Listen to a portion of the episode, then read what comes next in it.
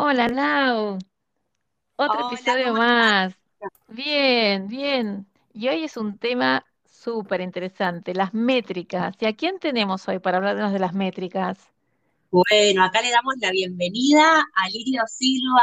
A Lidio, bueno, es, eh, tengo la suerte de trabajar con él todos los días, es co-founder de BondiX y bueno, es experto en este tema del que hoy vamos a hablar. Él es, eh, bueno, especialista en ciencia de datos y también en tecnología, es el que tiene acá en BondiX a cargo todo lo que es desarrollo de producto. Así que bueno, hola Ari, bienvenido. Hola, muchísimas gracias a las dos por, por la invitación, por acompañarlas en este espacio, que la verdad que, que he escuchado de lo que vienen haciendo, por ahí tengo el privilegio de que Lau me vaya contando un poquito todos esos invitados tan espectaculares que, que vienen teniendo y la verdad que un placer estar aquí con ustedes. Gracias, Ali. Mira, la primera pregunta que tenemos para vos eh, es ¿cómo desmitificamos el tema de las métricas de la experiencia de- del colaborador? Que siempre hay este imaginario de que es muy costoso, que es muy difícil, que tiene que ser muchas métricas. ¿Vos cómo lo ves? O sea, ¿cómo podemos desmitificar todo este pensamiento?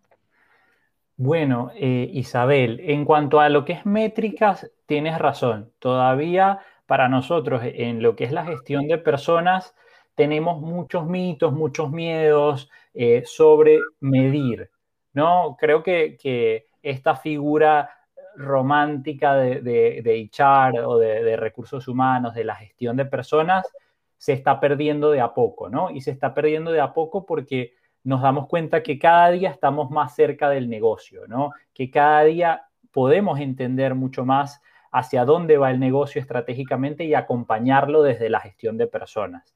Y ahí es donde empiezan a tomar relevancia las métricas, porque a través de, lo que medimos podemos empezar a tomar decisiones que acompañen ese crecimiento del negocio, ¿no? Entonces, un muy buen punto de referencia para iniciar es sentarse al lado del negocio, empezar a escuchar y a preguntar hacia dónde va en términos de, visión, en términos de estrategia, de táctica, para que nosotros podamos trasladar esa estrategia a lo que es la gestión de personas, ¿no? Si estamos en una empresa que, que vende determinado producto y tiene un plan de negocio para los próximos años, bueno, conocer todo esto nos va a poder a nosotros permitir trasladarlo en términos de iniciativas hacia las personas. Bien, perfecto. Y entonces tenés acá, tenés el aspecto de la, eh, de la medición, eh, el aspecto del negocio, que es el que te alimenta o el que te da el norte, qué es lo que deberás medir, y queda en el medio la experiencia del empleado. ¿Tenés algún ejemplo que nos permita visualizar eh, el resultado de haber incorporado es- mediciones en pos del negocio, de mejoras del negocio? Eh, sobre todo siempre pensamos que las, las ventas es un gran, una gran necesidad de las compañías. Eh, ¿tenés algún recorrido que nos puedas compartir? Sí, sí, claro, Isabel. A ver, bueno, ahí tú, tú hablas sobre, bueno, de cómo poder acompañar al negocio a través de eh, entender la experiencia del colaborador. Y hay muchas formas de entender la experiencia del colaborador, ¿no? Ahí eh, sería muy interesante poder eh, entender para cada persona o para cada negocio a qué llaman ellos la experiencia del colaborador primero, ¿no? Porque eso va a determinar qué vas a medir y cómo lo vas a medir. Entonces ahí es donde nosotros debe, debemos hacernos la pregunta, ¿existe una, una métrica, la métrica definitiva, la que yo voy a usar y, y, y es la que es? Y yo, mi respuesta ante esa pregunta sería, no, no existe, ¿no? ¿Por qué no existe? Porque no existe una sola forma de medir la experiencia. Hay diferentes formas de medir la experiencia.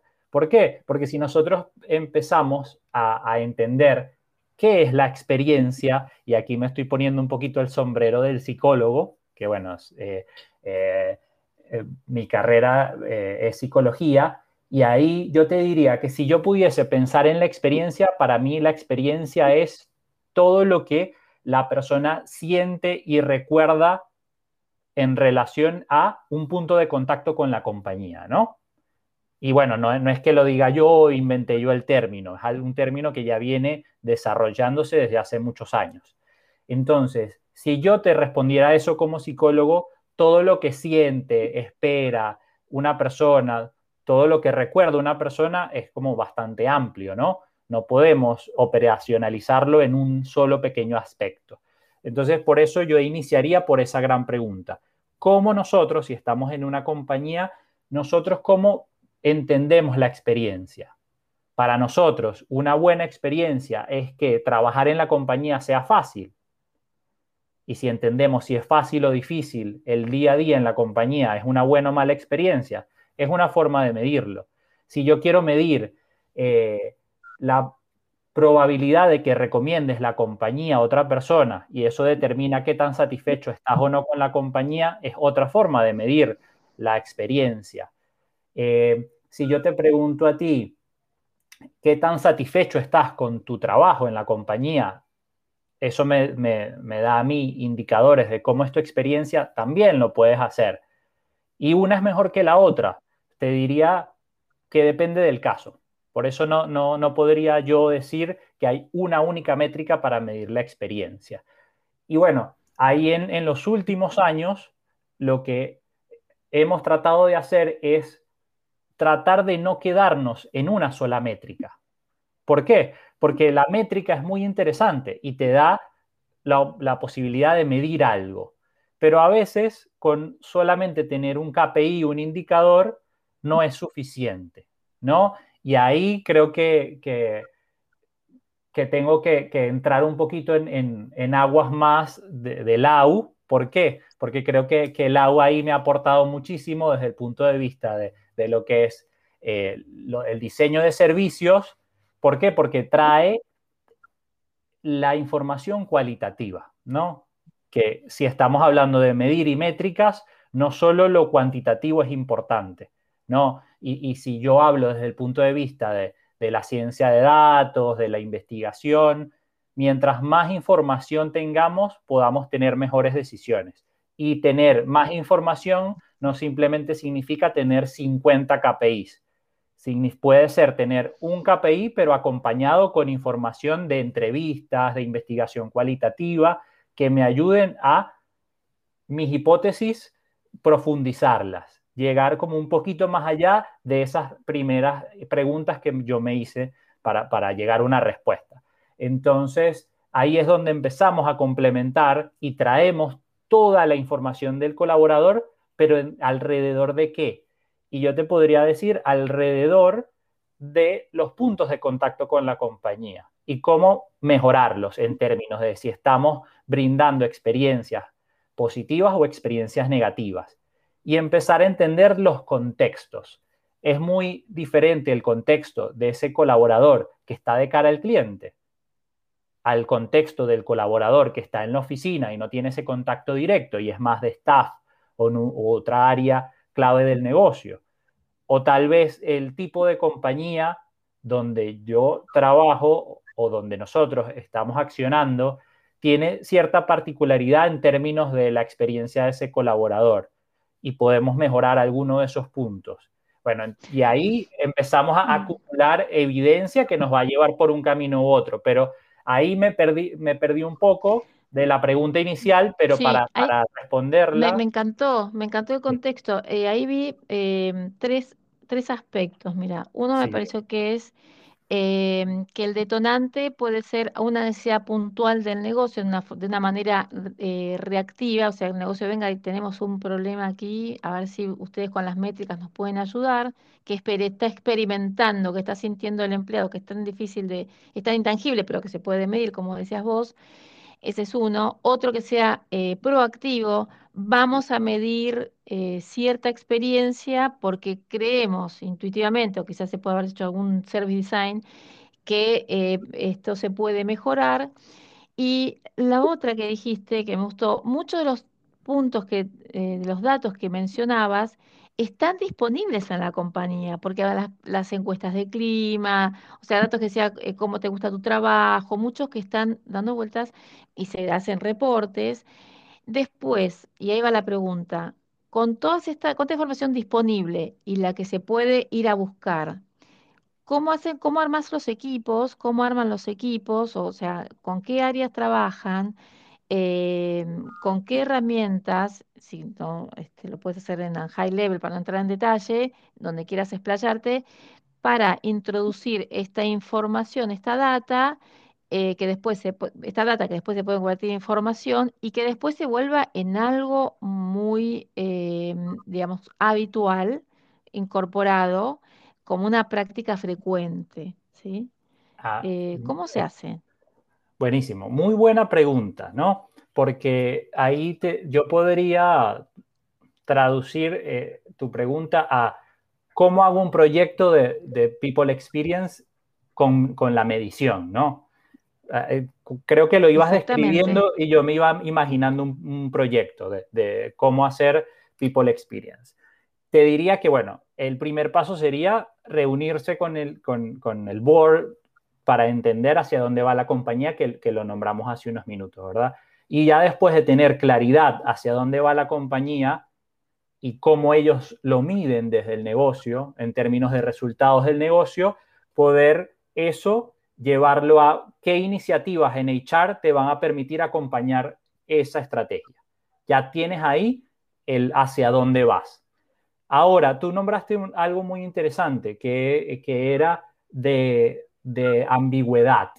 Y para no perderte en esa ambigüedad, yo te diría que necesitas escoger alguna iniciativa clave que va a acompañar a ese crecimiento o esa estrategia del negocio. ¿no? Entonces puede ser un eje transversal también, lo podríamos llamar. Va a ser desarrollo, capacitación, eh, gestión del talento para que se mantenga en la compañía, ¿no? Pero un gran eje para darte esa dirección.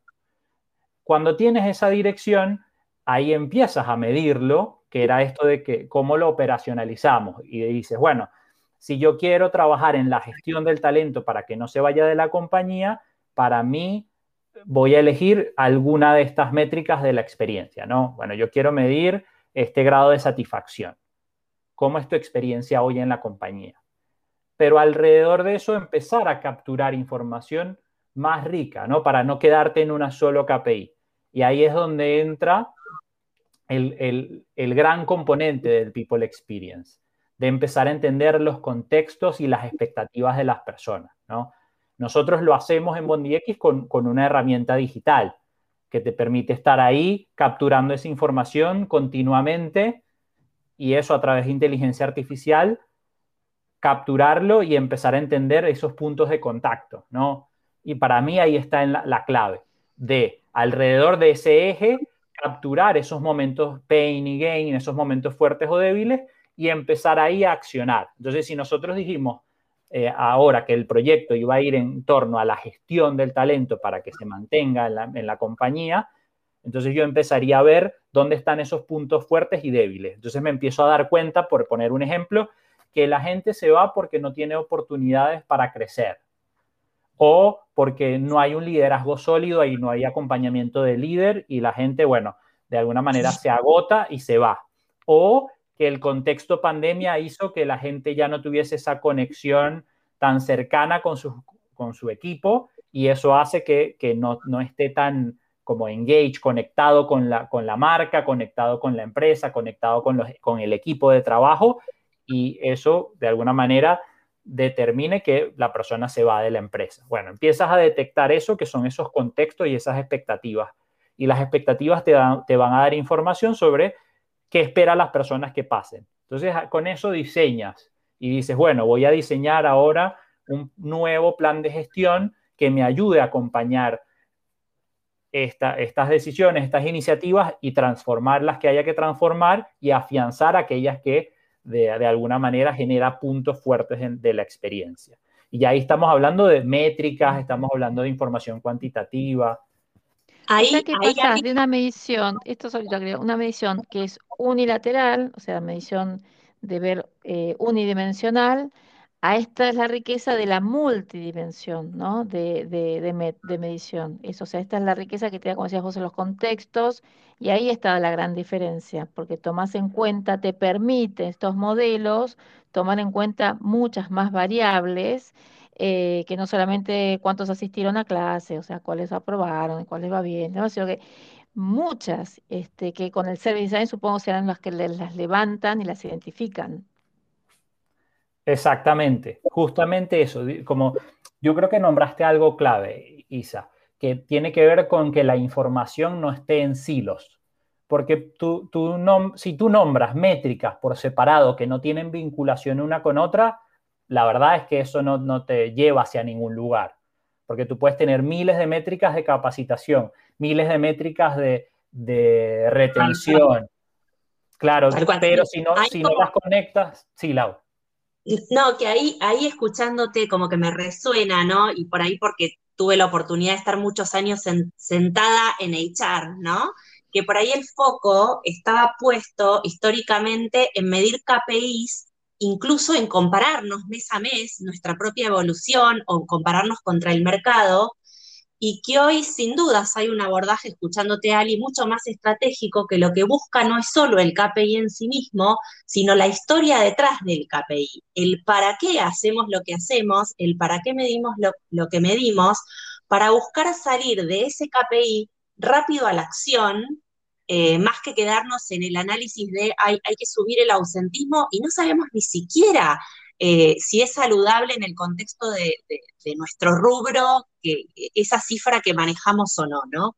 Y después creo que la otra cosa, más allá de esto que decíamos de poner el foco en el para qué, para rápidamente traducirlo en acción, que ese KPI sea lo más rápidamente accionable, el jugo que le sacamos al KPI, sino también cómo volver a cerrar el círculo y ahí linkeando con tu primer pregunta, Isa, de esto tiene que poder mostrar una evolución en el negocio. Si esto que hicimos a partir de ese análisis del KPI retorna en más ventas o en más productividad o en menos rotación y así cerrar el ciclo, ¿no? Virtuoso, que por ahí en un recursos humanos más intuitivo, no por eso más humanista, sino que creo que nosotros coincidimos en que el recursos humanos de hoy viene justamente a ser más humano a partir de tomar decisiones en donde hay que tomarlas, ¿no?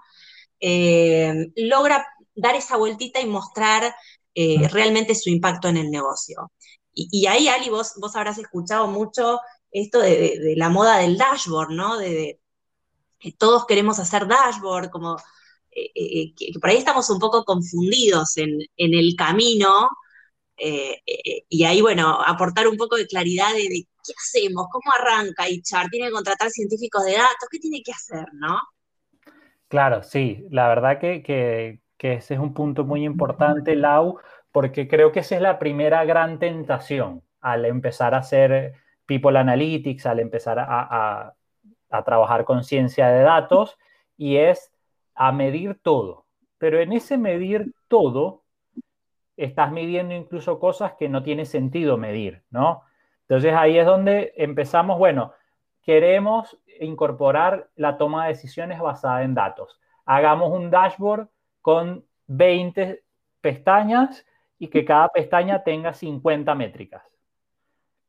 Pero eso termina generando un monstruo que no se entiende, no se sabe por dónde iniciar a leerlo, no se sabe cuál es más importante que la otra y, genera lo mismo que estábamos hablando recién, información en silos o sea, información que por más que todo esté en un único dashboard, no está conectada entre sí. O sea, yo no sé qué relación tiene una métrica con la otra, porque eso no es tan, tan lineal ni evidente de que por poner cuatro datos uno al lado del otro van a tener vinculación.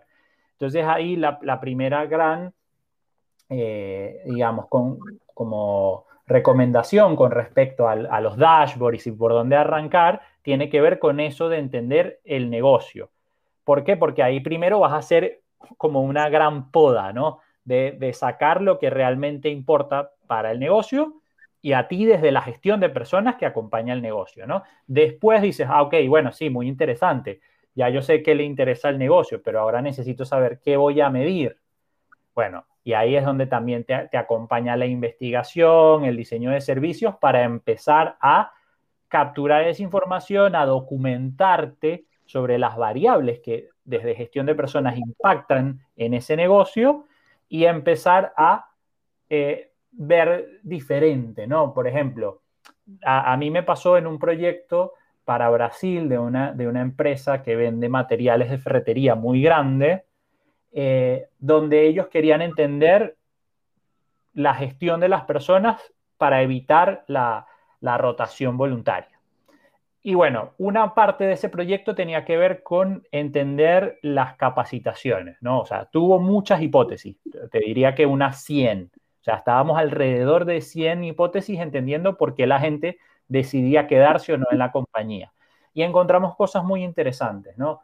Que ahí es donde empezamos a depurar esa información, como en el tema de capacitaciones para las personas que estaban haciendo el onboarding.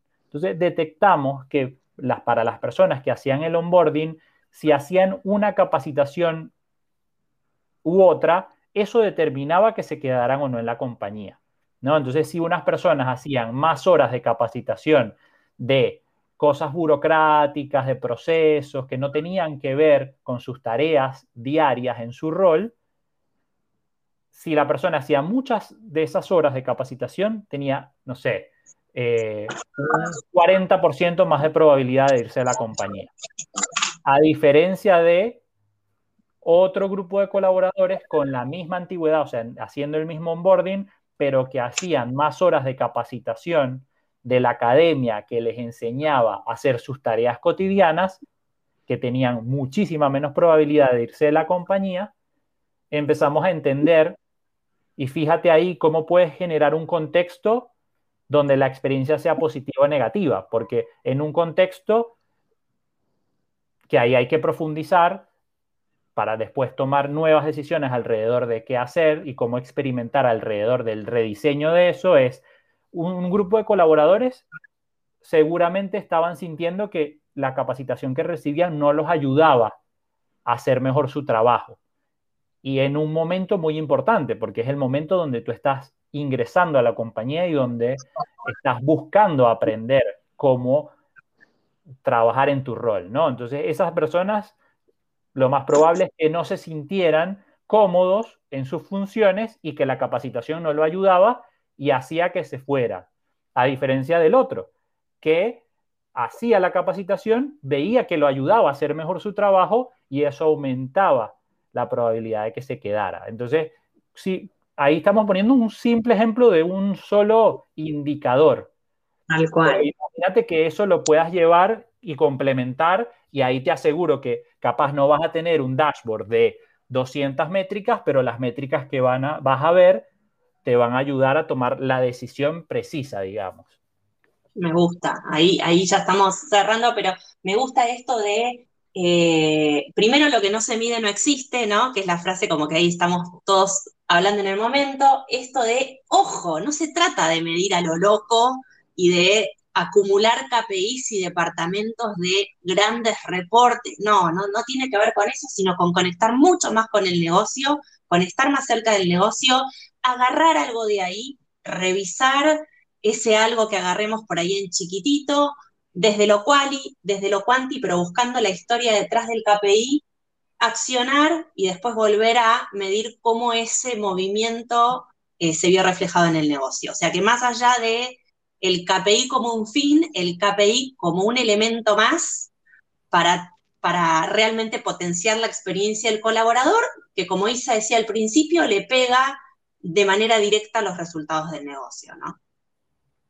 Tal cual, tal cual. Y ahí, eh, algo muy importante, que es que no necesitas contratar la mm, tecnología más costosa para hacerlo, ¿no? O sea, y no necesitas estar en una empresa de 500 mil colaboradores para empezar a hacerlo.